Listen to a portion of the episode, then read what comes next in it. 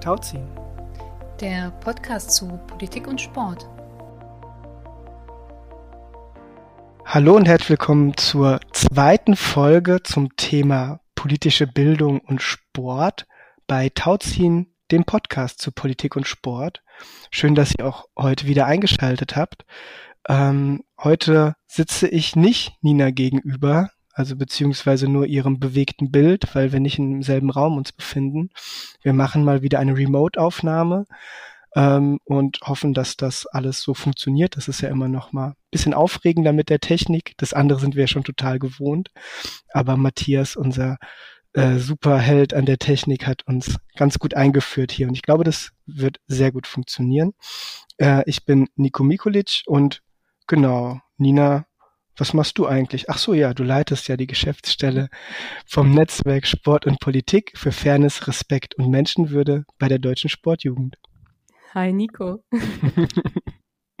Nico, und du arbeitest bei der Sportjugend Hessen und ich habe letztes Mal gelernt, eigentlich wusste ich das auch, aber ich habe es irgendwie immer so einfach ausgedrückt, du arbeitest in mehreren Demokratieförderprojekten. Genau. Mhm. Und ich muss gerade berichten, weil ich das so aufregend finde, wo ich hier bin.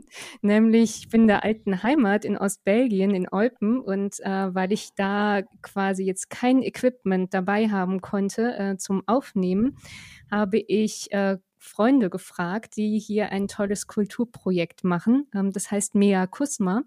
Und die haben in einem alten Schiffscontainer im öffentlichen Raum in einem Park ein Radio aufgebaut, also eine Radiostation.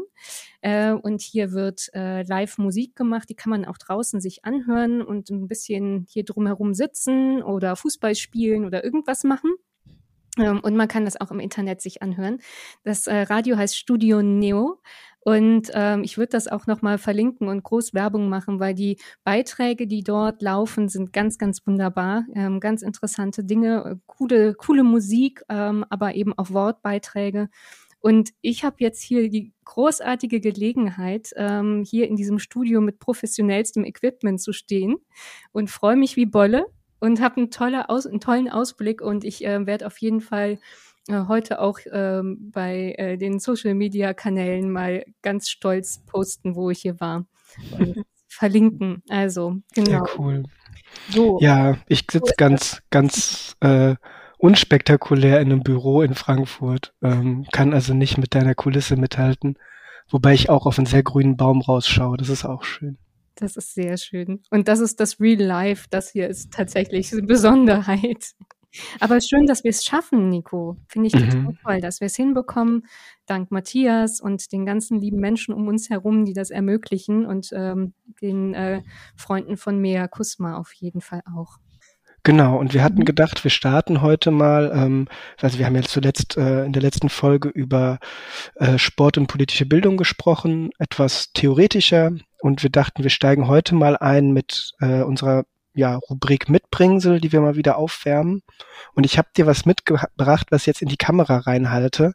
Ich mache jetzt auch mal kurz mein Mikro aus, damit es nicht zu sehr kruspelt. Mal gucken, ob das funktioniert. Ich bin super gespannt. Das sieht ähm, aus, also ein Bild mit vielen, ein Wimmelbild, würde ich mal sagen, so äh, wie man das kennt aus den Kinderbüchern mit ähm, Menschen, die Sport machen, Menschen, die zuschauen, ähm, ein Sportplatz, würde ich mal sagen, äh, es wird auch getanzt auf einer Bühne und es gibt verschiedene Tauschbörse für Sportkleidung beispielsweise, also verschiedene Animationen, die man da so sehen kann. Es gibt auch so eine Art kleinen Marktstand. Man kann eine Bockwurst kaufen, ähm, sehe ich auch da gerade.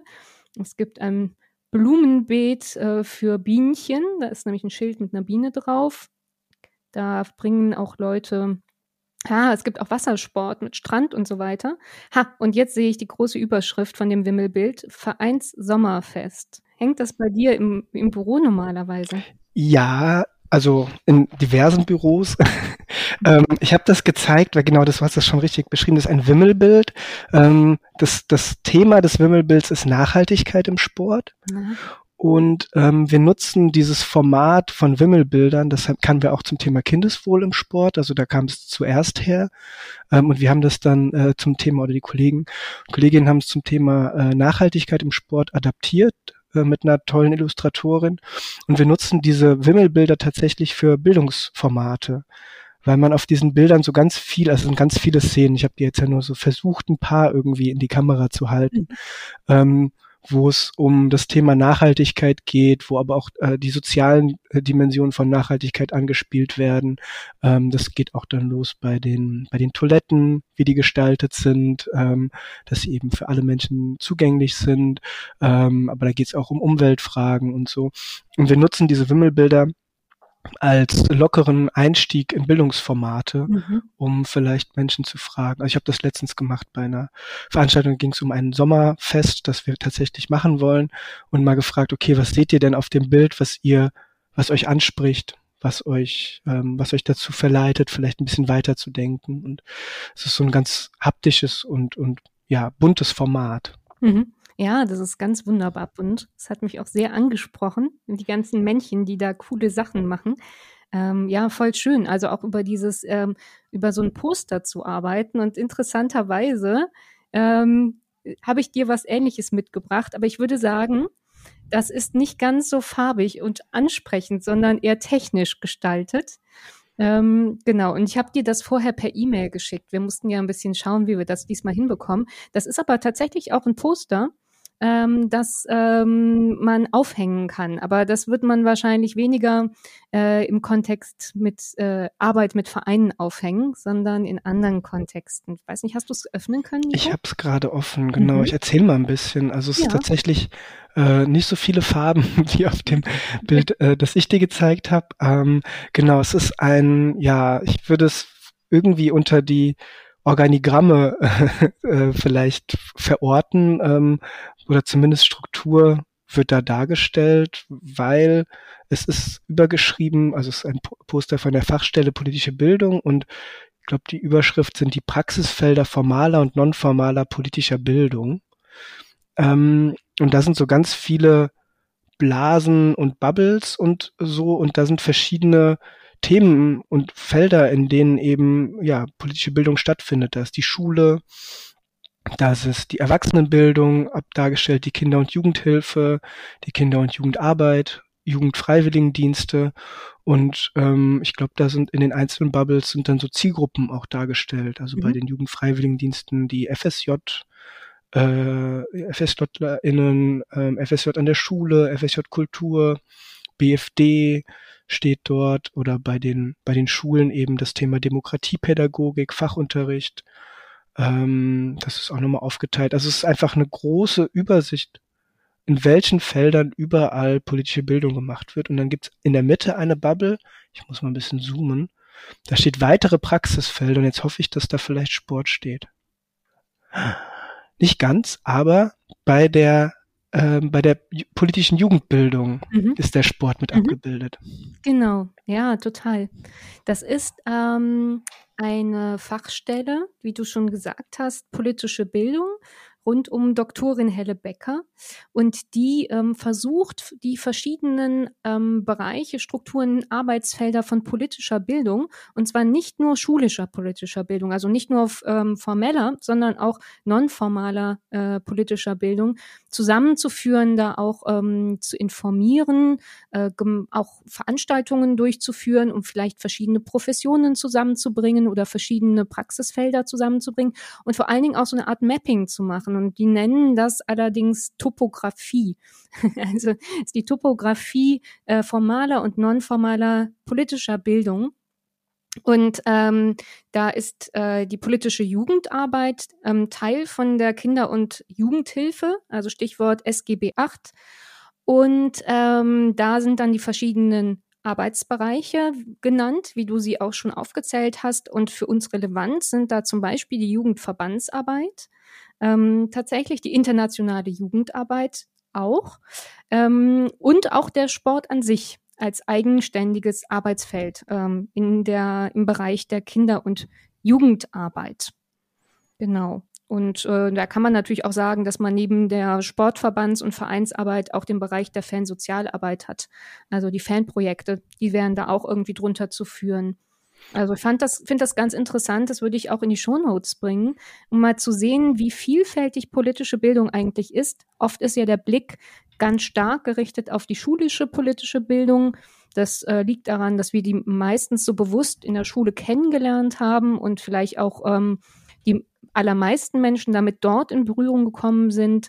Ähm, und äh, das liegt aber auch daran, dass ähm, die Profession der schulischen politischen Bildung am ausgeprägtesten ist. Ich glaube, das habe ich das letzte Mal auch schon so ein bisschen berichtet, dass außerschulische, nonformale politische Bildung gar nicht so ein ähm, einen wissenschaftlichen Unterbau hat, ähm, weil es wenig Lehrstühle in dem Bereich gibt und wenig Kontinuitäten von Menschen, die das dann einfach so machen, ähm, obwohl das nicht ein extra Lehrstuhl ist. Genau. Also das ist so ein bisschen mein, mein Mitbringsel gewesen. Nicht so bunt wie deins und nicht so viele lustige Männchen drauf, aber interessanterweise auch ein Plakat. Das finde ich gerade ganz lustig, dass wir beide ein Plakat mitgebracht haben. Ja, und voll. Ich finde es auch total wichtig. Und gerade die Fachstelle hat sich ja auch zur Aufgabe gemacht, ähm, auch nochmal eine Art von Vernetzung und Sammlung äh, darzustellen, wo überall äh, diese, diese wichtige Arbeit stattfindet. Und auch zu gucken, ich meine sogar auch zu matchen quasi Praxisprojekte mit mhm. Wissenschaft. Mhm. Ähm, ich weiß, dass ich bei einer Veranstaltung auch mal mit dabei war und ein bisschen von unserer Arbeit berichten konnte, neben vielen anderen Menschen. Ähm, das fand ich total hilfreich und gut. Und mhm. es gibt da ein Newsletter auch von der ähm, äh, von der von der Stelle, ähm, den man auch abonnieren kann und wo man, finde ich, monatlich immer ganz spannende Infos erhält, wo ich schon sehr oft auch Artikel gefunden habe, die ich weiter gelesen habe. Und übrigens gibt es da auch ein Padlet, eine Sammlung zum BNE, Bildung zur nachhaltigen Entwicklung und politische Bildung, diese Verknüpfung von diesen beiden Feldern. Äh, das ist nämlich nicht das Gleiche. Mhm. Und äh, das findet man auch dort auf der Webseite. Das ähm, fällt mir gerade ein, weil du ja dieses Wimmelbild zum Thema Nachhaltigkeit hast. Cool. Also ich liebe diese Rubrik. Das fällt, äh, fällt mir immer wieder ein oder auf. Genau. Sehr gut. cool. Und wir hatten ja, also jetzt um zu unserer Folge zurückzukommen, ähm, bei der letzten Folge hatten wir zum Ende gar keine großen Weisheiten oder Keypoints mitgegeben, sondern ein paar Fragestellungen ähm, und auch eingeladen, darauf zu antworten. Es gab ja auch ein paar Antworten, wie ich gesehen habe äh, in den sozialen Medien. Ich habe äh, gedacht, Nina, vielleicht hast du noch mal so ein, so ein paar Impulse für uns, was da so kam. Mhm. Ja, also erstmal danke all denjenigen, die uns da was geschickt haben und die uns auch sozusagen diese, diese Fragen beantwortet haben oder Gedanken einfach geteilt haben, sind wir ja immer froh. Also nicht nur bei dieser Sendung, aber so grundsätzlich finden wir das ganz toll. Und ähm, eine Rückmeldung ist mir ganz stark ähm, in Erinnerung geblieben. Da ähm, wurde nochmal darauf abgezielt, dass das nicht die einfachste Folge war, die letzte, die wir aufgenommen haben, inhaltlich, weil es halt eben schon ziemlich komplex ist, wenn man sich nicht schon lange mit diesem ganzen Thema auseinandersetzt. Also was ist politische Bildung, was ist Demokratiebildung, was ist Demokratieförderung, wo sind denn so die grundsätzlichen Unterschiede? Ähm, und ähm, da war sozusagen die Anregung oder die die ähm, nochmal Unterstützung unserer Idee, dass wir da heute ein bisschen praktischer werden. Und das, äh, ich möchte nochmal beruhigen für all diejenigen, die sich das angehört haben und auch das Gefühl hatten, Mensch, das war ganz schön kompliziert, weil ähm, tatsächlich ist das nicht nur kompliziert, weil man sich nicht äh, so oft damit beschäftigt, sondern es ist tatsächlich ja auch eine im Moment gelebte wissenschaftliche Debatte rund um die Begrifflichkeiten im Gange. Das heißt, auch in der Wissenschaft wird gerade gestritten, ist Demokratiebildung ein Teilbereich von politischer Bildung oder nicht und so weiter und so fort. Ich versuche es jetzt nicht alles aufzumachen wieder, um nicht alle wieder zu ähm, zu äh, durcheinander zu bringen. Also es gibt im Moment ganz aktive Fachdebatten und deshalb ist es auch ganz logisch, dass das vielleicht ein bisschen verwirren kann, ähm, diese ganzen Begrifflichkeiten. Ich hätte jetzt noch ein Angebot, nämlich wir, äh, wir hatten zwar das letzte Mal auch über Definitionen gesprochen, aber ich würde vielleicht einfach nochmal in zwei Sätzen den Unterschied zwischen politischer Bildung und Demokratiebildung benennen. Ähm, weil wir da ja heute so ein bisschen praktischer drauf eingehen und vielleicht hört ja jemand auch nur diese Folge und hat das dann nochmal besser im Blick. Und ähm, ich habe da eine Definition mitgebracht ähm, von Rolf Ahlrichs und Fabian Fritz. Ähm, und die sprechen aus einer sozialpädagogischen Perspektive, also nicht aus dem Bereich Politikwissenschaften beispielsweise. Und das ist ja wichtig, wenn man jetzt eben gehört hat, dass es Fachdebatten der unterschiedlichen Professionen gibt. Aber für uns ist die, glaube ich, ganz, ganz praktisch, ähm, diese Definition. Und zwar ähm, nutzen ähm, Rolf Ahlrichs und Fabian Fritz ähm, den Begriff Demokratiebildung in der Form, dass, dass sie sagen, das ist eine selbsttätige Aneignung von Demokratie in demokratischer Praxis. Also selbsttätig, selbstständig, Aneignung von Demokratie in der demokratischen Praxis, in der Lebenswelt, also im Verein. Und sie grenzen damit sozusagen Demokratiebildung von politischer Bildung ab. Und politische Bildung ist dann nämlich das Lernen über Demokratie. Ähm, so, also Demokratie verstehen, indem man über Demokratie lernt. Und das ist dann ähm, nochmal eine andere Perspektive sozusagen. Und äh, genau, wir gucken jetzt einfach mal ganz konkret drauf, würde ich sagen, um jetzt nicht noch, noch zu sehr in diesen Begrifflichkeiten zu verharren. Hättest du Lust? Ja, total. Finde ich ja? gut. Ich glaube mhm. auch, ähm, gerade diese Perspektiven gibt's ja auch, also nutzen wir auch oft in der Kinder- und Menschenrechtsbildung zu sagen, also zum einen geht es darum, Wissen über zu erlangen, über Kinder- und Menschenrechte.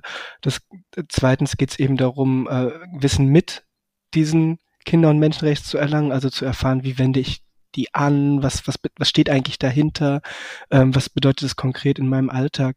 Und ich glaube, das ist total hilfreich, sich diese Perspektiven auch aufzumachen, um zu gucken, wie kommen wir von der Theorie, von den Ideen, die es gibt, auch in die Praxis.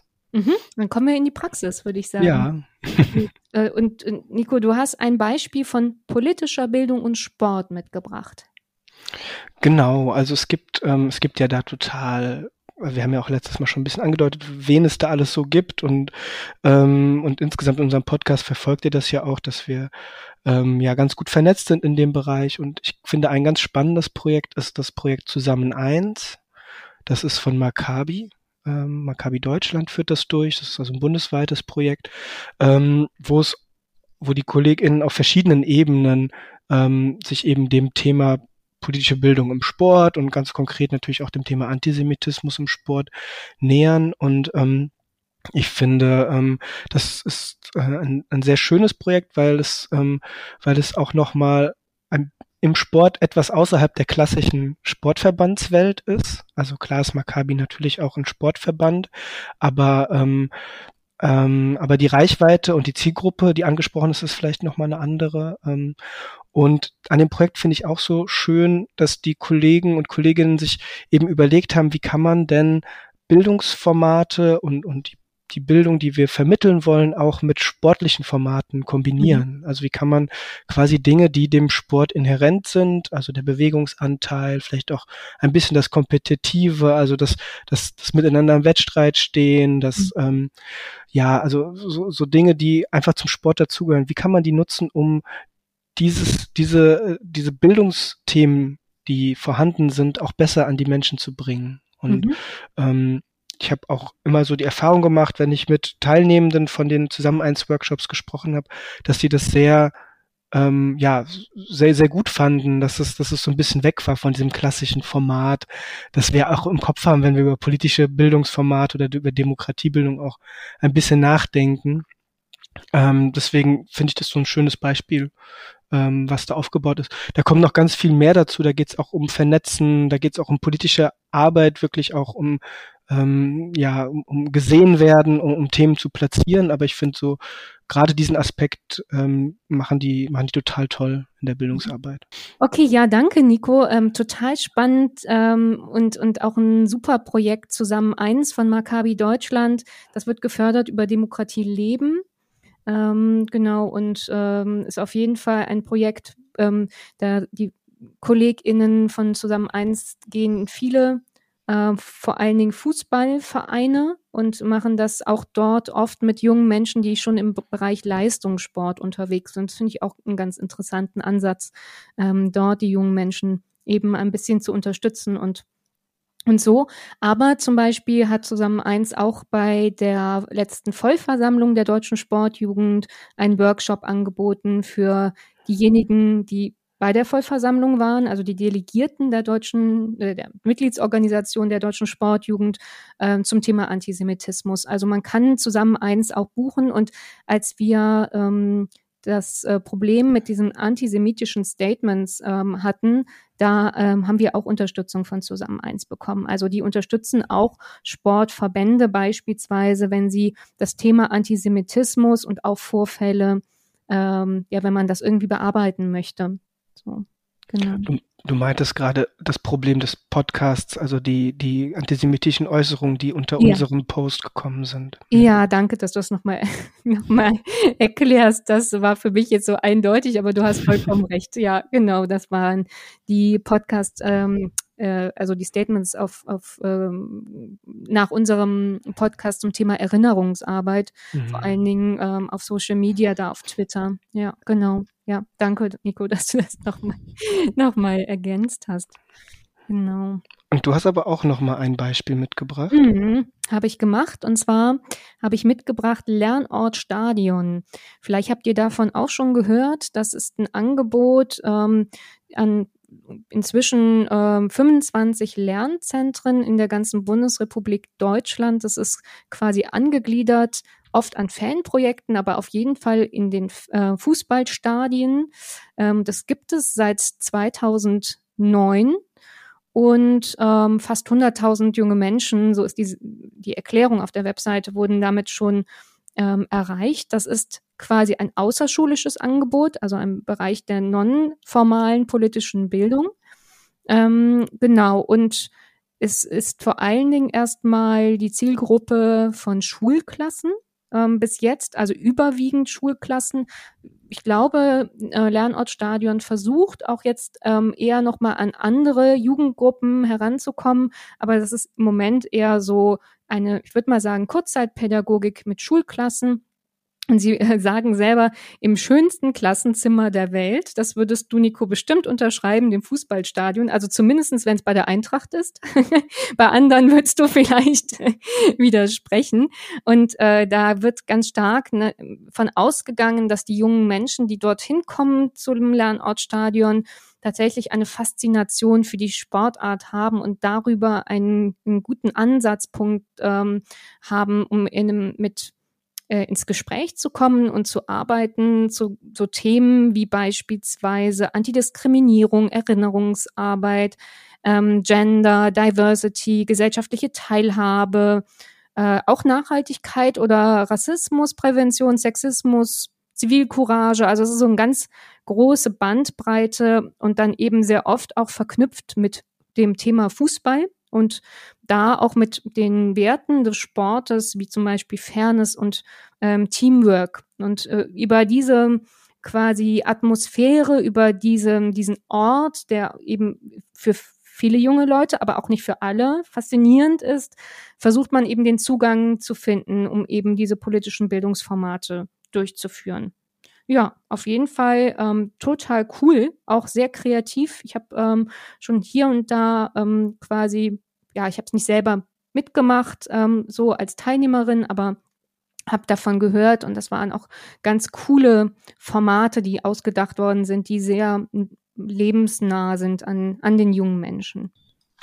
Ja, ich finde das auch also spannend, weil so ein Raum, an dem man Bildung erlebt, der kann ja auch total was verändern und er kann ja total dazu führen, dass man ähm, sich Dinge anders einprägt, dass man irgendwie verknüpfter ist oder überhaupt offener vielleicht an einem, in einem Stadion oder in einer Umkleidekabine oder in, weiß ich nicht, wo, wo die dann alles rumtouren mit ihren mhm. Workshops, mhm. aber das ist was anderes als im Klassenzimmer oder im klassischen Seminarraum in einem Tagungshaus, auch wenn das ein wundervoller Raum sein kann.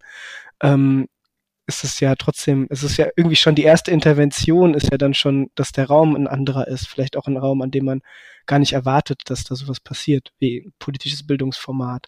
Ja. Ähm, deswegen finde ich einen super Ansatz und natürlich total sportbezogen an der Stelle.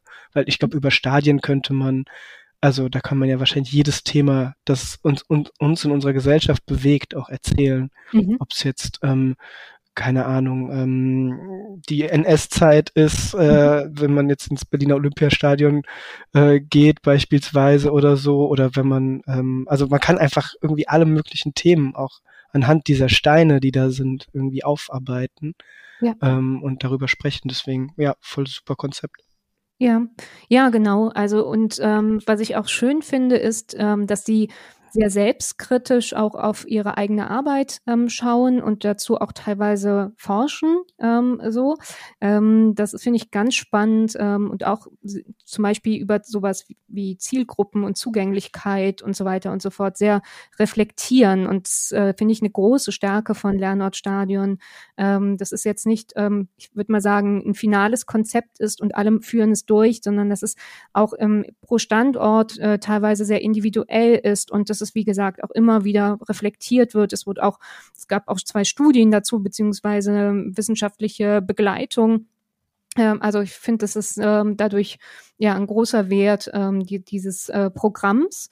Aber es ist, oder kein Aber, und es ist halt eben ein ähm, ein gutes Beispiel für politische Bildung und Sport, weil es eben ähm, und außerschulische politische Bildung und Sport, weil es halt eben ein Angebot ist, wo ähm, junge Menschen hingehen, um sich mit bestimmten Themen äh, idealerweise freiwillig auseinanderzusetzen. Und das äh, ist, äh, würde ich sagen, ähm, das sind so diese Merkmale von äh, außerschulischer politischer Bildung ähm, in Abgrenzung eben zu Demokratiebildung. Und da kommen wir aber auch gleich nochmal zu. Mhm. Ja, ich glaube, das ist doch eine super Überleitung ähm, jetzt zu unserem weiteren Gespräch. Ähm, mhm. Was ist eigentlich, also was macht politische Bildung auch so ein bisschen aus in der Praxis? Ähm, mhm.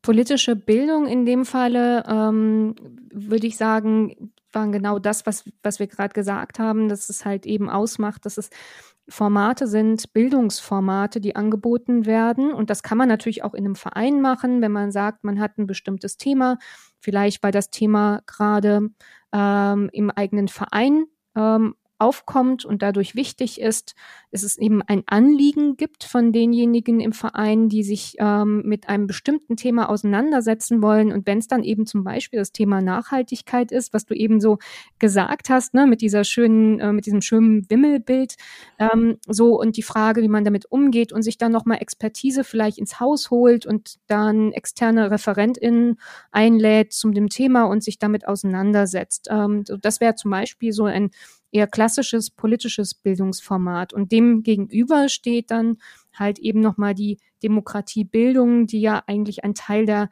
ich würde jetzt mal sagen, normalen Vereinsarbeit ist, aber da wollen wir vielleicht gleich noch drüber streiten, ob das der Fall ist. Was ähm, auch ähm, zum Thema politische Bildung ähm, im Sport dazugehört, sind zum Beispiel auch Angebote durch Verbände. Also ähm, Sportverbände, ähm, oft Sportjugenden und Landessportbünde, aber auch Fachverbände, die sagen, sie möchten gerne für ihre äh, Mitgliedsorganisationen, also Vereine oder ähm, Sportbünde und Kreise zum Beispiel, äh, dort äh, Weiterbildungsangebote anbieten in dem Bereich ähm, ja Gesellschaftspolitik. Ne? So, ich sage das mal ganz grob. Also ob es eben dann um eben Nachhaltigkeit geht oder Antirassismus, äh, Rechtsextremismusprävention oder unser Lieblingsthema Nico Neutralität im Sport. Oh das ja. wären zum Beispiel solche Angebote und das ist ja durch, durchaus verbreitet, dass es das auch äh, in Verbänden gibt. Ja, total. Also es ist, ist immer spannend, weil das fast die Angebote sind, die werden die so angenommen oder sind das eher die Angebote, die so ein bisschen stiefmütterlich auch behandelt mhm. werden? Aber genau, so würde ich das auch beschreiben. Ich glaube, das ist eine ganz gute Abgrenzung, um das mhm. nochmal klar zu machen. Mhm, genau. Ich glaube, das Problem ist so ein bisschen, ähm, dass normalerweise hat man ja oft so eine Profession, die hinter einem steht. Das heißt, es gibt äh, eine Fachdebatte, es gibt Menschen, die forschen, die dann auch Definitionen erstellen, die auch Abgrenzungen machen, vielleicht auch mal diskutieren über bestimmte Themen und so uns unterstützen können. Und bei der politischen Bildung außerschulisch haben wir ja eben schon festgestellt, dass es da wenig gibt und in Bezug mhm. auf Sport noch viel weniger. Also ich glaube, da brauchen wir eigentlich nochmal eine gute Unterstützung, ähm, um nochmal zu reflektieren und uns weiterzubilden in den Bereichen, wo wir schon aktiv sind, ähm, im Bereich der politischen Bildung und im Sport, in den Verbänden, vielleicht auch in Vereinen um ein bisschen zu schauen, äh, was machen wir denn da genau, was können wir da vielleicht auch noch verbessern, wo können wir uns vernetzen und so weiter. Also ich kann mir gut vorstellen, dass das eigentlich noch eine offene Stelle ist, wo wir einiges machen können. Also ein bisschen die Professionalisierung, wobei ich aber nicht sagen möchte, dass es unprofessionell ist, aber dass man vielleicht einfach nochmal ähm, sich weiter qualifiziert in diesem, in diesem Themenfeld. Das würde ja. ich noch ein bisschen als Lehrstelle betrachten. Und vielleicht hilft das auch dabei, das Selbstverständnis ähm, des Sports auch nochmal anders aufzustellen. Mhm. Also ich glaube, der Sport hat ein hohes Selbstverständnis, der Sport, ne? wir hatten es schon oft gesagt, dass das auch kein guter Begriff oder kein, kein gutes Wording ist, aber äh, im Sport erlebe ich eben oft Menschen, die eigentlich ein hohes Selbstverständnis haben, zu sagen, ja, wir sind gesellschaftspolitisch relevant, mhm. wir, ähm, wir haben gewisse Werte, die unser Handeln leiten. Ähm, und, äh, und unser Handeln an sich, also Menschen in Bewegung bringen, ist schon ein, ein hohes gesellschaftliches Gut. Mhm. Ähm, und ähm, die Frage ist aber, ne, wie, wie schlägt sich das im, im Bereich der Bildung nieder und welchen mhm. Stellenwert nimmt das ein? Und ich glaube tatsächlich eine etwas tiefere Beforschung dieses ganzen Feldes und vielleicht dann dementsprechend auch Definitionen oder aber Ausdifferenzierungen des ganzen äh, Feldes ähm, könnten schon noch helfen, dieses Selbstverständnis auch nochmal zu stärken und vielleicht auch etwas klarer ähm, ja zu zu äh, zu beschreiben ähm, mhm. und klarer auch darzustellen. Ähm, das ist würde ich schon sagen, dass dass da noch an manchen Stellen nicht so ganz klar ist, wo sind wir auf der Skala äh, einzuordnen, was politische Bildung angeht. Ist das wirklich eine Kernaufgabe des organisierten Sports oder nicht? Wir hatten es ja auch ein bisschen diskutiert beim letzten Mal, an welcher Stelle es vielleicht auf jeden Fall das sein müsste und an welcher Stelle eher nicht. Aber ich glaube, dass, ähm, um das ein bisschen ab oder ne, weiterzudenken, ich glaube, es ist hilfreich, wenn, wenn wir da noch ein Stückchen mehr Sicherheit hätten und einfach ein bisschen mehr Wissen auch generiert werden würde. Wobei mhm. es natürlich auch schon welches gibt, aber ich glaube, vertiefend könnte es schon noch mal ein bisschen ähm, weiter betrachtet werden. Mhm. Ich finde den Hinweis auf die äh, Bildungsangebote in Verbänden und äh, Qualifizierungsangeboten da sehr sehr gewinnbringend, da auch noch mal zu schauen, wie man das stärken kann, eben über eine ähm, ja Zusammenarbeit eben auch mit einem mit einer wissenschaftlichen Profession, die da noch mal anders draufschaut und es noch mal vielleicht hilft, anders zu reflektieren und ähm, und so weiter und so fort. Ja, total interessant. Ich glaube, das ist noch mal ein längerwieriges Projekt, was irgendwo irgendwann gemacht werden müsste. Aber ähm, ja, genau, es ist auf jeden Fall. Ähm, ich glaube, es ist wert, da noch mal drauf zu schauen. Das war politische Bildung und jetzt? Jetzt haben wir ja quasi, du hast es ja auch in deinem Eingangs, naja nicht Eingangs, Mittelstatement, äh, dem Zitat nochmal klar gemacht, dass es eben dann auch die Demokratiebildung gibt. Mhm. Und ähm, ich glaube, wir, wir hatten auch im Vorgespräch ein bisschen diskutiert dazu. Ähm, und ich würde jetzt einfach nochmal mit dir gerne nochmal darauf eingehen, dass wir vielleicht auch unseren ZuhörerInnen ähm, nochmal darstellen, was bedeutet denn Demokratiebildung konkret im Verein? Ähm, mhm. Also wie würdest du das denn beschreiben? Mhm. Ja, ich nur mal kurz. Wir haben ein Vorgespräch, wir machen das ja immer, um ein bisschen ähm, abzuklären, was wir genau besprechen wollen äh, in der Sendung. Und ähm, da haben wir wirklich richtig doll diskutiert, Nico und ich. Und ich hätte am liebsten diese Diskussion aufgenommen. Ich fand das total schön, ähm, mit dir darüber nachzudenken. Was ist es denn jetzt eigentlich und wo wird's gemacht und wird's nicht gemacht? Aber so ein bisschen können wir da nochmal drauf eingehen. Ja, was ist Demokratiebildung nochmal ganz konkret? Ich würde sagen, Demokratiebildung ganz konkret ist ähm, in erster Linie, ähm, ich differenziere das gleich aus, eine gute Kinder- und Jugendarbeit im Verein. Also, wenn wir wissen, dass im Verein Kinder- und Jugendarbeit gemacht wird und Kinder- und Jugendarbeit bedeutet dann eben auch äh, Mitspracherechte von Kindern und Jugendlichen äh, ernst zu nehmen, weil Kinder und Jugendliche halt eben Mitglieder im Sportverein sind und Mitglieder im Sportverein halt Rechte haben. Und die haben halt eben auch die Kinder und Jugendlichen. Und wenn man das ernst nimmt und da schaut, wie kann man Kinder und Jugendliche eben auch in so längerfristigen strukturellen ähm, äh, Verfahren und Debatten im Verein mit einbinden. Also zum Beispiel, wenn es mal ums Thema Satzung geht, wenn es um äh, verschiedene ähm, Vereinsentwicklungsthemen geht, dass man dort eben auch die Kinder und Jugendlichen wirklich gut mit einbezieht und ihnen ihre Mitspracherechte auch ermöglicht umzusetzen. Es geht also um Partizipation, es geht um Mitentscheidung, es geht auch um Wissen, nämlich dass Kinder und Jugendliche wissen, wo denn die Orte sind im Verein, wo Entscheidungen getroffen werden, also Wer ist eigentlich im äh, Vorstand? Wie kommt man da rein? Äh, wer ähm, trifft noch vielleicht Entscheidungen in meinem Verein? Sind das vielleicht ähm, ja, äh, zum Beispiel die Trainerinnen und Trainer im Verein, die sich auch nochmal ähm, besonders treffen oder dann eine besondere Gruppe sind. Ist es der Hausmeister im Verein, der die Entscheidungen trifft, wie auch immer, äh, der die, den Rasen mäht und eigentlich derjenige ist, der die ähm, wichtigsten Entscheidungen trifft oder wer ist es auch immer. Ähm, oder der den halt, Schlüssel zur Halle hat. Der den ähm, Schlüssel zur Halle hat. Manchmal ganz relevant. ja, ja, richtig, genau. Und es geht also darum, ähm, dass eben Kinder und Jugendliche, auch Erwachsene, aber ich erkläre es jetzt gleich nochmal, weil es vor allen Dingen erstmal Kinder und Jugendliche, dann ähm, eben dass mit ihnen das Wissen geteilt wird, die Zugänge ermöglicht werden, die Entscheidungsorte bekannt sind und zugänglich sind so und eben so Partizipation ähm, eben auch gelebt werden. Und warum gehe ich die ganze Zeit auf Kinder und Jugendliche ein? Weil wenn Sportvereine Kinder- und Jugendarbeit machen, dann unter ähm, diesem ähm, Sozialgesetzbuch SGB 8 und da geht es tatsächlich um demokratische ähm, Selbstbestimmung und Partizipation. Das heißt, also das ist tatsächlich eigentlich dann eine Uraufgabe von Kinder- und Jugendarbeit. Ähm, ich würde aber auch noch erweitern und sagen, auch darüber hinaus, über eine Kinder- und Jugendarbeit und Kinder und Jugendliche, geht es im Verein doch eigentlich darum, dass man schaut, das Zusammenleben gemeinsam gut zu gestalten. Also das ist meine Vorstellung von Verein. Zumindestens, wenn es nicht ein reines kommerzielles Angebot ist, schlussendlich, sondern es wirklich darum geht, ähm, Verein zusammen zu leben.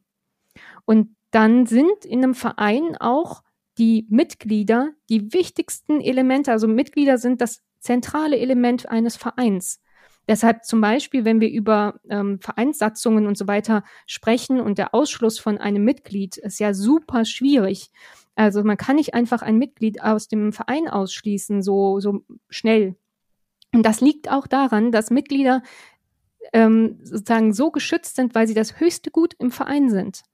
So, mhm. und wenn man darauf schaut und sagt, okay, also Mitglieder sind das zentrale Element im Verein und dann müssen wir schauen, wie können wir denn schauen, dass diese Mitglieder, dass diese Summe an Mitgliedern, also unsere Vereinsgesellschaft gut miteinander klarkommt, wie wir Konflikte klären können, wie wir Themen besprechen können, äh, wie wir Entscheidungen treffen, dass diese ganzen Wege halt transparent und zugänglich sind. Und dann haben wir eigentlich schon eine Möglichkeit oder eine, ein Hauptkriterium von Demokratiebildung äh, im Verein. Check haben wir geschafft. Ne? So, weil das ist eben der Hauptpunkt, dass man das eben in diesen Strukturen auch gut machen kann.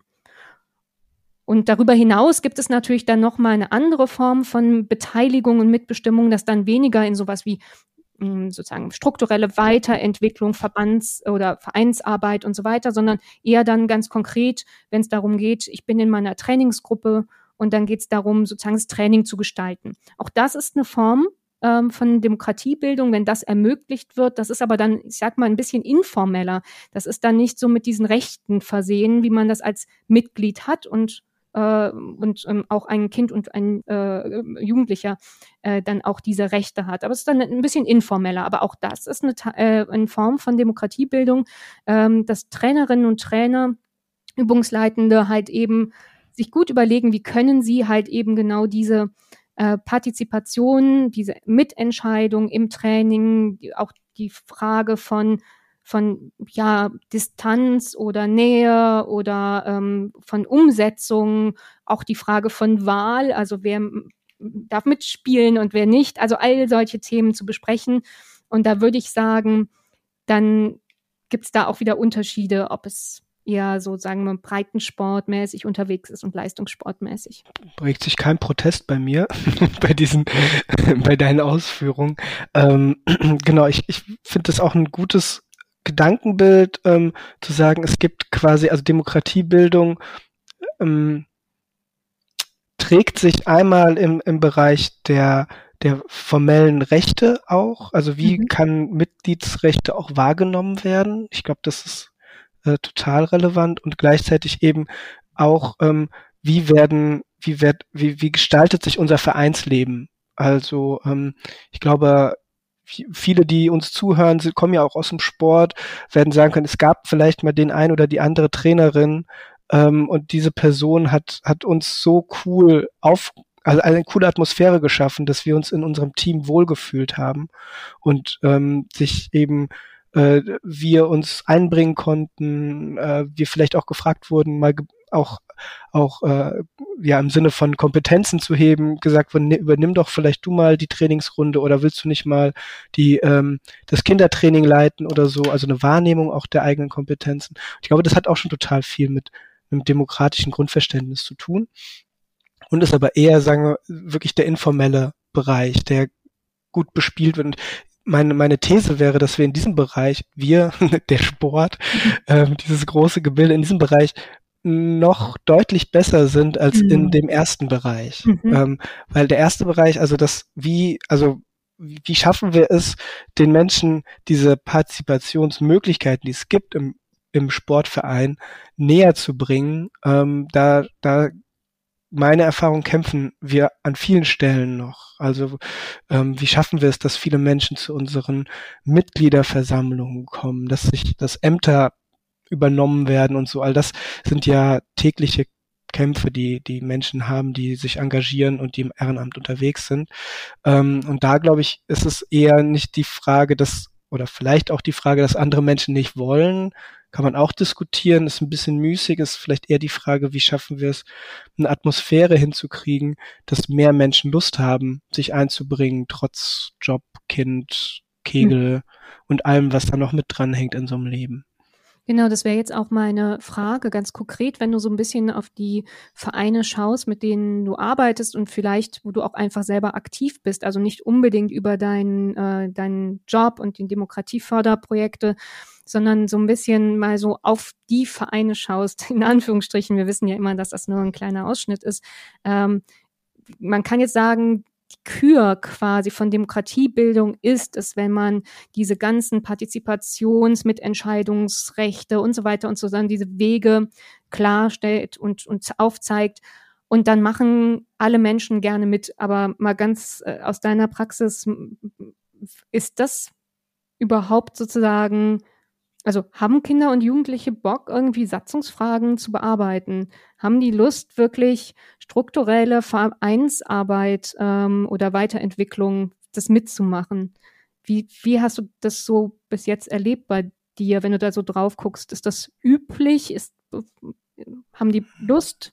Gibt es die Frage? Also gibt es überhaupt die Kinder und Jugendlichen? Ja, nee, natürlich nicht. also die, die ist ja immer schwierig. Aber ich glaube, also meine Beobachtung ist schon natürlich, dass diese vielen formalen Dinge, die man auch im Vereinsleben beachten muss, mhm. natürlich auch total abschreckend wirken können. Also eine Tagesordnung, eine äh, ein, ein, äh, irgendwelche Abfolgen, die eingehalten werden müssen, Titel, die äh, man ja in seinem Ehrenamt bekommen kann, sowas wie Schatzmeister oder so und so Wart und sowas. Das sind natürlich alles Sachen, die ähm, die einen gewissen ja einen gewissen Anklang haben und vielleicht nicht mehr so modern ähm, auch klingen und natürlich auch oft nach sehr viel Verantwortung und Verpflichtungen klingen. Mhm. Ähm, und das ist, glaube ich, aber überhaupt kein neues Phänomen, dass diese Verantwortung und Verpflichtung Menschen abschreckt. Ähm, und ich, ich habe, also meine Erfahrung ist, oft wenn ich mit Vereinen ins Gespräch gehe, ähm, dann sind natürlich die Fragen, erstens brauchen wir mehr Mitglieder, zweitens brauchen wir mehr Ehrenamtliche. Und, ähm, und ich denke immer, dass da so ein Perspektivwechsel hilfreich ist. Weil natürlich können, kann man Maßnahmen machen als Verein, um Ehrenamtliche und, und Mitglieder irgendwie zu packen und zum Sport zu kriegen oder ins Ehrenamt zu kriegen.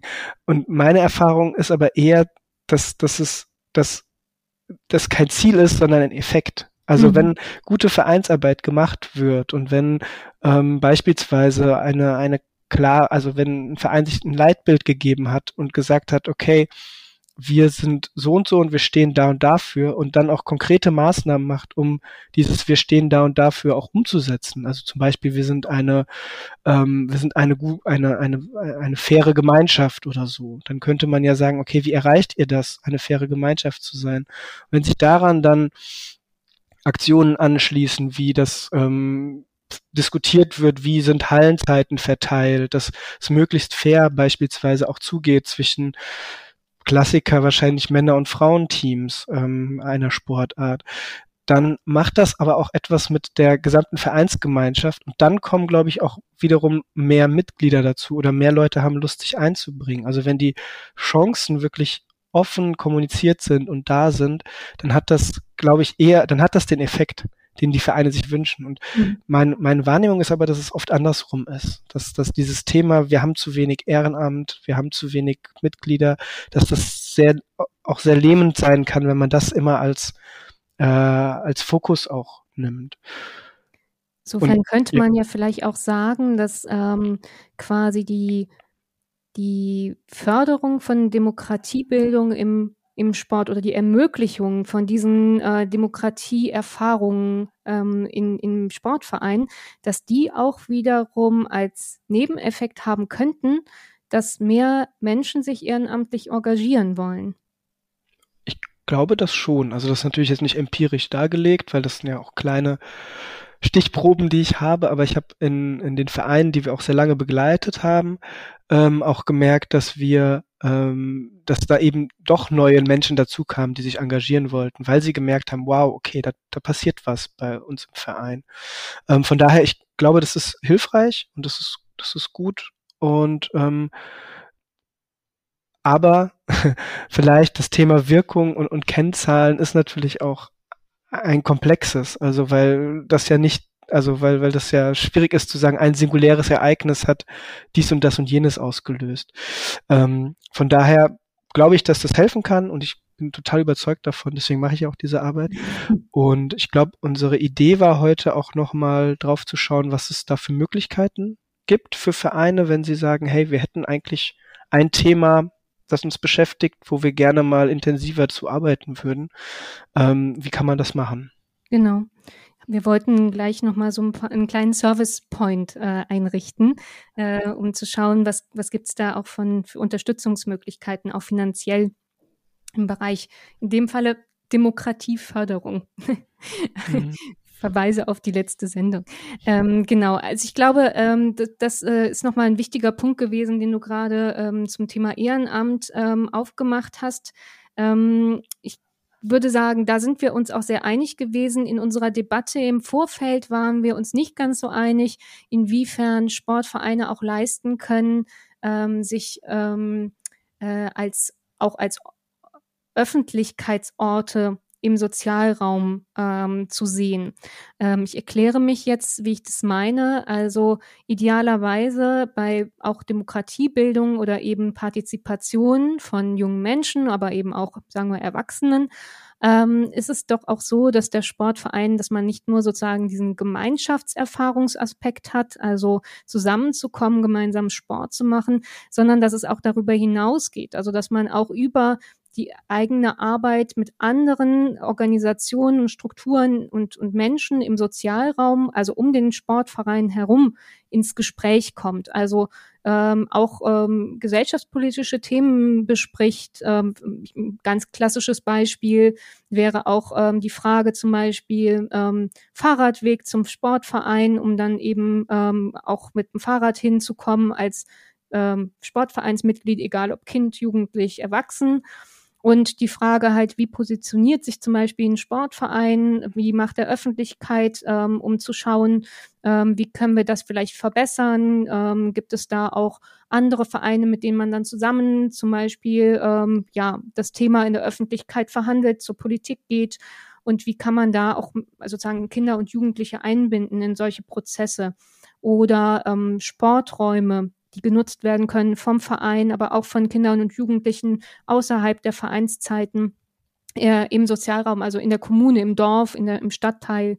Also da gibt es sicherlich noch ganz andere Beispiele, die, auf die ich jetzt gerade nicht komme, aber das wäre auch so ein Aspekt ähm, sozusagen, dass man nicht nur im Verein bleibt, sondern auch darüber hinaus ähm, sozusagen in die Öffentlichkeit ähm, geht und dort den so Sozialraum bespielt. Auch das wäre im Bereich der Demokratiebildung. Und ich glaube, da hast du gesagt, ja, ob das jetzt die Kernaufgabe von einem Verein ist, weißt du nicht so richtig. Habe ich das richtig in Erinnerung, dass du das so ein bisschen in Frage gestellt hast, vielleicht auch aufgrund deiner Praxiserfahrung?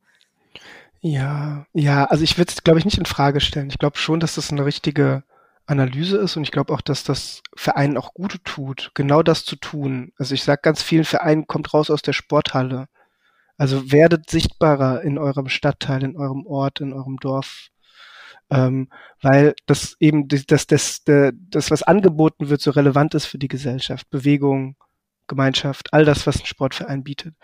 Ich glaube nur, dass das vielen Vereinen sehr, sehr schwer fällt, diesen Schritt zu gehen und vielleicht auch die Erkenntnis zu erlangen, okay, wir, es ist hilfreich, wenn wir uns etwas außerhalb unserer Grenzen bewegen. Und das kann ja auch ein ganz kleines Projekt sein oder Projekt ist auch immer so, so ein blödes Wort da vielleicht, aber ein ganz kleines Thema sein oder ein ganz großes Thema, das aber mit einer gar nicht so großen Reaktion bearbeitet wird. Ähm, ich erinnere mich an, an das, was du mitgebracht hast zum Thema Erinnerungsarbeit mit ähm, mit den Turnerinnen, die, ähm, die angefangen haben zu recherchieren und dann diese Statue äh, vor, ihre, mhm. vor ihr Vereinsheim haben errichtet oder errichtet haben.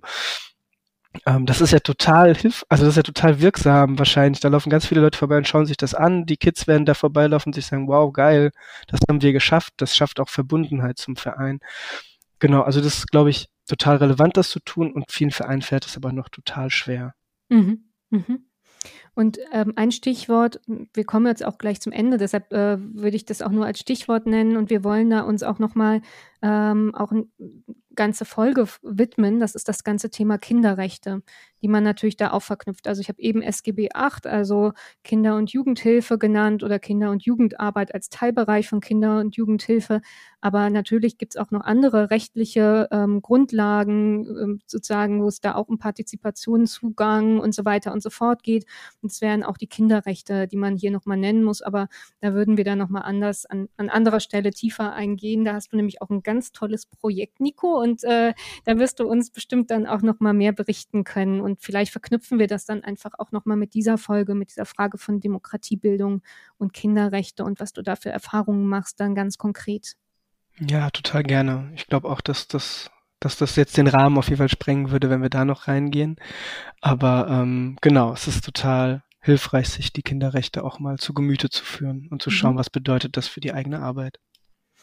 Und wenn jetzt ein Verein Lust hat, ähm, tatsächlich nochmal in diesem Feld äh, über die Demokratiebildung hinaus, also über die eigene Arbeit, die man schon im Verein leisten kann, hinaus, ähm, noch was mehr zu machen. Ähm, also vielleicht äh, politische Bildungsangebote ähm, ja zu entwickeln äh, oder Projekte umzusetzen als Verein äh, über quasi den, den Sportzweck und den Vereinszweck äh, des Zusammenlebens im Verein hinaus, ähm, dann kann man nämlich auch Unterstützung bekommen.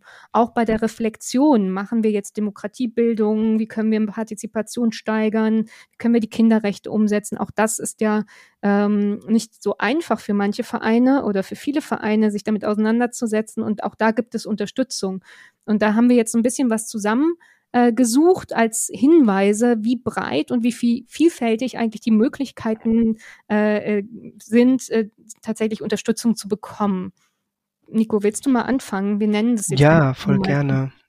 Voll gerne, genau. Es gibt das Bundesprogramm Zusammenhalt durch Teilhabe. Ähm, das fördert Projekte in äh, drei, zwölf Bundesländern mittlerweile. Ähm, und da können sich Vereine, Menschen aus dem Sport hinwenden, wenn es tatsächlich um ganz handfeste Vorfälle geht, also wenn Beratung angefragt ist, aber eben auch, wenn es um so prozesshafte äh, Geschichten geht, wie du sie gerade beschrieben hast, also Entwicklung einer demokratischen Kultur im Verein. Ähm, das machen alle KollegInnen etwas unterschiedlich, aber eines meiner Projekte ist auch in dem Bundesprogramm. Und ähm, das Spannende ist, dass wir eben alle immer in den Sportstrukturen angedockt sind. Also mhm. das sind dann, wenn man sich an uns wendet, dann spricht man mit Menschen, die halt auch die Sprache des Sports ein bisschen sprechen. Manche mhm. noch viel, viel mehr als ich und ähm, und das ist eine ganz gute Chance, weil die Übersetzungsleistung nicht so hoch ist. Ähm, und ein weiteres Programm ist das große Pro Bundesprogramm Demokratie Leben. Das hatte Nina ja auch vorhin schon genannt. Ähm, bei Demokratie Leben gibt es unter anderem die Partnerschaften für Demokratie und die will ich allen HörerInnen hier einmal kurz ans Herz legen, weil diese Partnerschaften lokal und auch regional äh, tätig sind und das sind ähm, ja das sind quasi die, ja man kann dort Projekte beantragen als Verein, als Initiative, als Menschen, äh, die sich rund um das Thema Demokratie bewegen. Und die freuen sich immer, wenn da Menschen aus dem Sport auf sie zukommen, weil das noch nicht so viel passiert. Das ist ein Teil meines anderen Projekts, in dem ich unterwegs bin. Wie schafft man das? Ähm, und das Schöne daran ist, dass dort eben auch Menschen gibt, die sich um diese Beantragungsphase kümmern und auch so eine Beratung machen. Also quasi Tipp, mal da reinschauen. Es gibt eine ganz große Liste, welche Landkreise, welche Städte alles mitmachen. Und dann gibt es dort auch immer Ansprechpersonen, an die man sich wenden kann, wenn man eine Idee hat.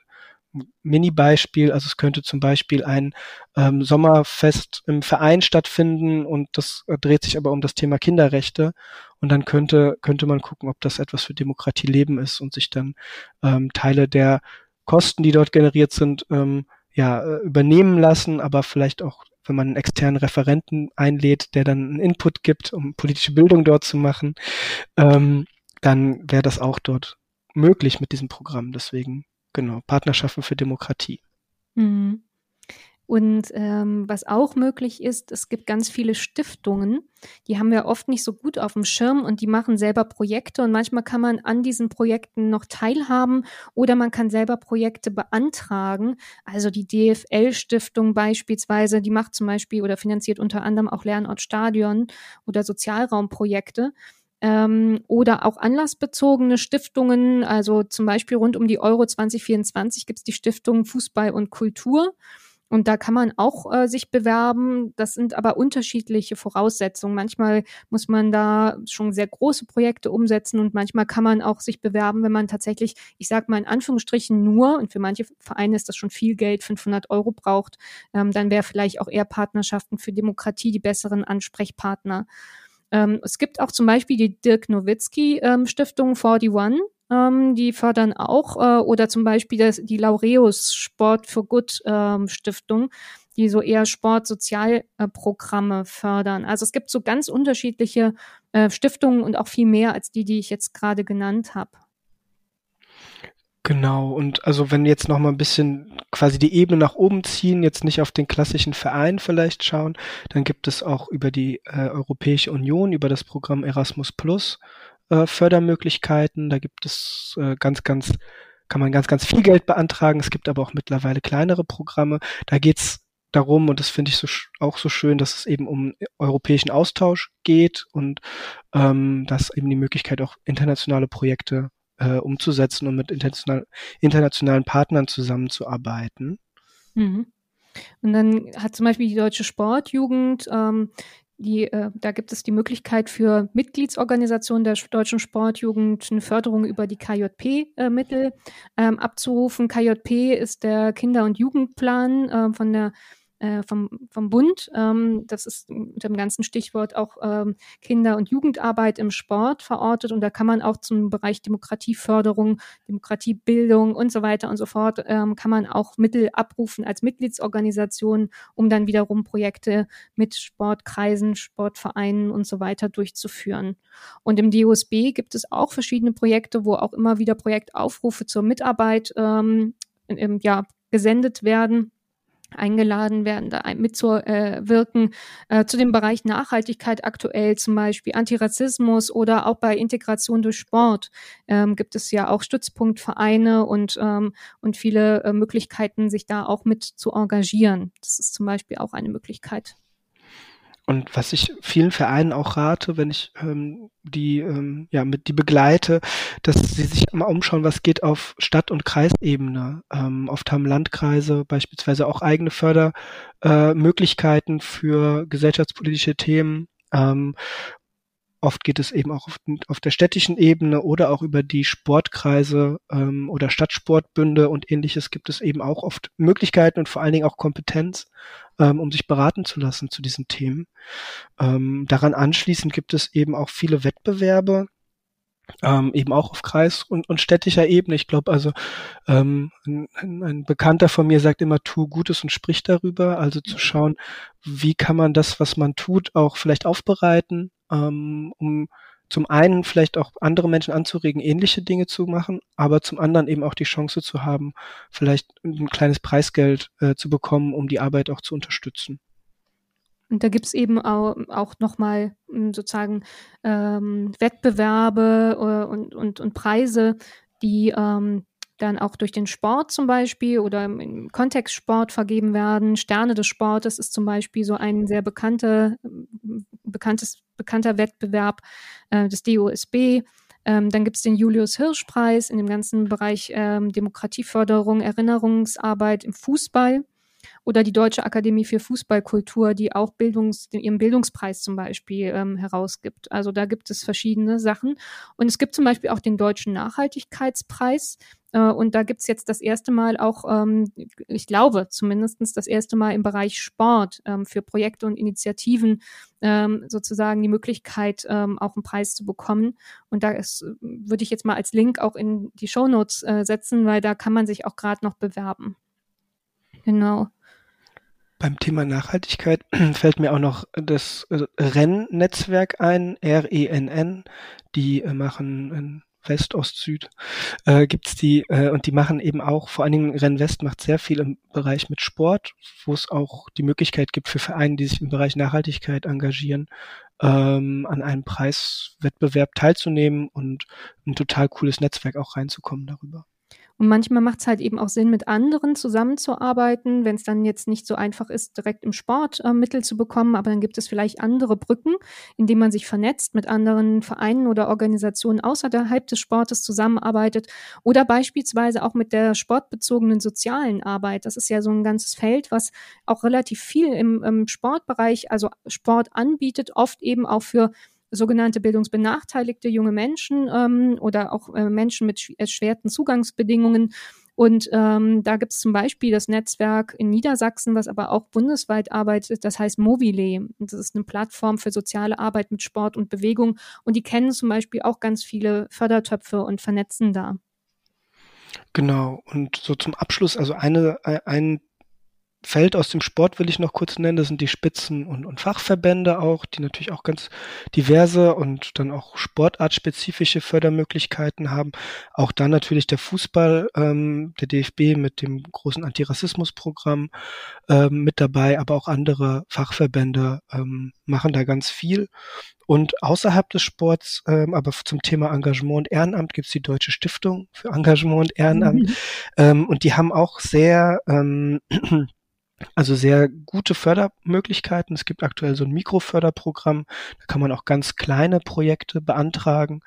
Ähm, und es gibt auf der insgesamt auf der Website von der DSEE e ganz, ganz viel Infos äh, rund um das Thema. Also ähm, ab, ja, würden wir auch nochmal verlinken. Hatten, haben wir, glaube ich, auch schon mal gesagt, aber würden wir nochmal verlinken. Mhm, super. Genau, puh. da kommen wir selber ins Schwitzen. Äh, und wir haben ganz sicher noch ganz viele Sachen vergessen. Und im, vielleicht werdet ihr im Nachhinein noch sagen, und warum habt ihr nicht noch das genannt? Das liegt doch voll auf der Hand. Dann, wenn ihr euer das Gefühl habt, dann schreibt das gerne unter unseren Social Media Posts und äh, als Serviceleistung für die anderen und dann übernehmen wir das auch und schreiben es noch in die Show Notes rein. Ähm, kleine Kritik muss natürlich sein, wie immer bei solchen Sachen. Wir gucken ja immer auch ein bisschen ähm, darauf, wie Förderlogiken sind und bestimmte Perspektiven. Und natürlich haben oft so ähm, diese Finanzierungsmöglichen auch ihre eigenen Perspektiven und da muss man dann schauen, ob das zum eigenen Anliegen überhaupt passt, ob es nicht vielleicht auch sehr befristet ist oder ob es modellhaft sein muss, was man dann machen muss. Das sind dann so äh, Dinge, die vielleicht auch ähm, viel Aufwand oder Arbeit bedeuten, um dann ein Projekt zu entwickeln. Aber das ist ganz unterschiedlich. Es gibt auch sehr einfache und zugängliche Möglichkeiten für kleinere Summen. Da braucht man nicht diese ganzen großen Themen noch mit äh, zu verhandeln oder sich irgendwie etwas Modellhaftes Neues auszudenken. Ja, es ist auf jeden Fall ja ein großes Feld und äh, mhm. auch unübersichtlich. Und ich kann das total verstehen, wenn mir manchmal Vereine sagen, wow, was gibt's da eigentlich alles? Äh, mhm. Äh, an wen wende ich mich jetzt? Mhm. Aber da kann man sich vertrauensvoll, hoffe ich, an die meisten Landessportbünde beispielsweise wenden und die ZDT-KollegInnen wissen da eigentlich auch, also zusammen durch Teilhabe, wissen da eigentlich auch ganz gut Bescheid. Mhm. Das ist gut zu wissen. Okay. okay. Dann machen wir noch mal jetzt äh, eine Schleife dran mit ein paar Keypoints, die wir euch mitgeben wollen. Mhm. Ähm, und zwar der erste. Demo Demokratiebildung ist für uns Bestandteil einer guten Vereinsarbeit. Mhm. Der zweite Punkt. Zentral in Vereinen sind die Mitglieder und hier gute Beteiligungsmöglichkeiten. Und dann haben wir festgestellt, im Gegensatz dazu ähm, ist die politische Bildung bei Sportvereinen meist on top. Und anders ist das aber bei Sportverbänden. Mhm. Und gute politische Bildung und Demokratiebildung im Sport ist noch nicht ausreichend beforscht. Da brauchen wir noch mehr. Ja, und gerade zum Ende haben wir gemerkt, es gibt eine Vielzahl an Fördermöglichkeiten und das ist manchmal auch unübersichtlich. Mhm. Und, was ich ja gerade zum Schluss gesagt habe, Förderung ist oft an bestimmten präventiven Zielen ge äh, geknüpft und hat strukturelle Voraussetzungen, die nicht unbedingt zum organisierten Sport passen müssen.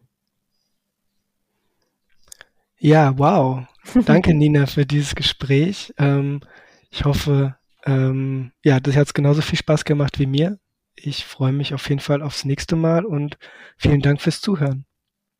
Ja, danke auch von mir. Es war total spannend und ich fand es auch schön, einfach nochmal Zeit zu haben, dieses Thema Demokratiebildung, politische Bildung ein bisschen praktischer aufzudröseln ähm, und äh, uns da nochmal eine Folge mit zu beschäftigen. Ich hoffe, es hat geklappt, das noch etwas deutlicher zu machen.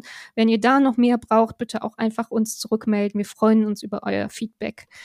Ähm, wir ähm, haben wie immer ganz viele Links und Informationen in den Show Notes. Das haben wir wirklich sehr ausführlich. Also Werbeblock wie immer. Schaut da rein, wenn ihr nochmal Informationen braucht äh, zu dem Themenfeld. Äh, da gibt es eine Vielzahl, auch zu den anderen Themen, die wir früher bearbeitet haben. Also wenn ihr da nochmal was zum Präventionsbegriff oder sowas hören wollt oder lesen wollt, könnt ihr da gerne in die Show Notes der alten Sendungen gucken.